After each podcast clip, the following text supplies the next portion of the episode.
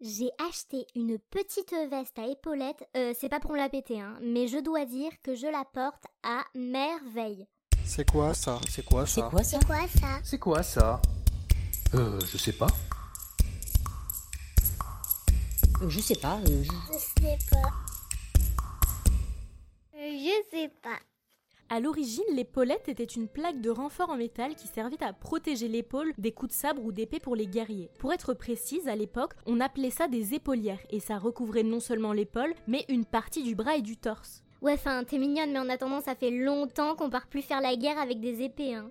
Effectivement, ça fait un bon bout de temps que ça a disparu et c'est d'ailleurs en partie pour cette raison que les épaulettes en métal ont disparu. Déjà, c'était très lourd, mais en plus de ça, c'était pas évident de se mouvoir avec. The end of the épaulette. Terminé. Finish, never, walou. À la benne l'épaulette. Mais non, euh, pas du tout. Avec le temps, une nouvelle forme d'épaulette est apparue, des sortes de petits coussins qui se plaçaient sur la veste des militaires et qui permettaient d'identifier le grade de celui qui la portait. Genre, euh, plus t'avais des grosses épaulettes, plus tu pouvais te la péter, c'est ça? Un peu comme aujourd'hui finalement quand tu vas acheter des préservatifs à la pharmacie. Oui, bonjour madame, donnez-moi un paquet de Durex. Oui, un double XL. Ouais, je vous cache pas que été un peu gâtée par la nature, ouais. Ouais, c'est comme ça, ouais.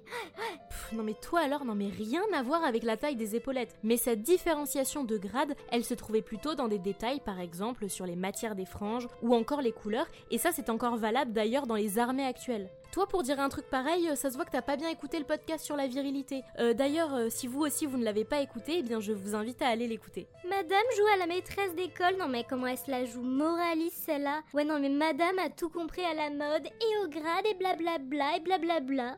Mais qu'elle est rabat-joie celle-là, mais c'est pas possible, hein. Donc, tu l'as bien compris, les épaulettes à l'époque c'était un truc d'homme. Mais en 1931, c'est la créatrice Elsa Schiaparelli qui met au point le premier tailleur à épaulettes pour femmes. À l'époque, c'est complètement avant-gardiste. Elsa, elle dit qu'elle a conçu ce tailleur pour affiner la silhouette des femmes et sa création rencontre un succès fou à Hollywood. Putain, mais je le savais, les épaulettes c'est un truc de diva, de femme fatale. Bon allez, disons-le, tout le monde ne peut pas se permettre de porter une tenue à épaulettes, tout simplement.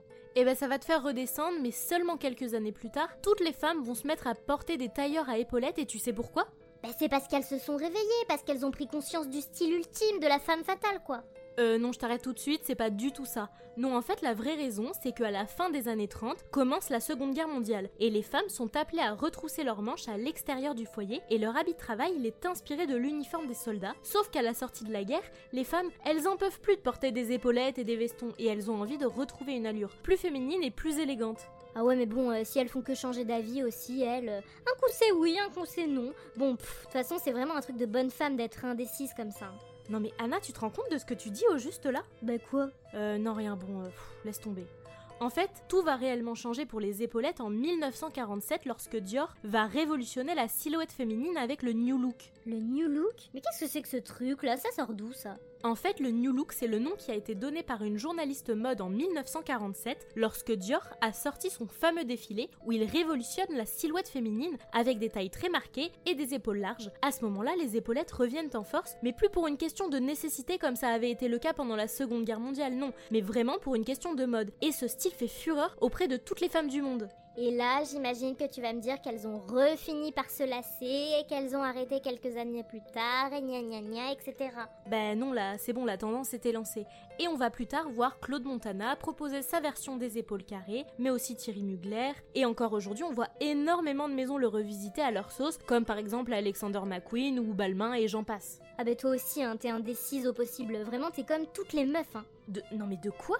Non mais Anna, mais de quoi tu parles? J'ai rien dit. Bah si, t'as dit revisiter à leur sauce. Euh, Julia, va falloir être raccord. Soit tu fais un podcast qui vulgarise la mode, soit tu fais un podcast sur la cuisine. Mais à un moment donné, il va falloir choisir, parce que ça suffit de jongler là en permanence entre tout.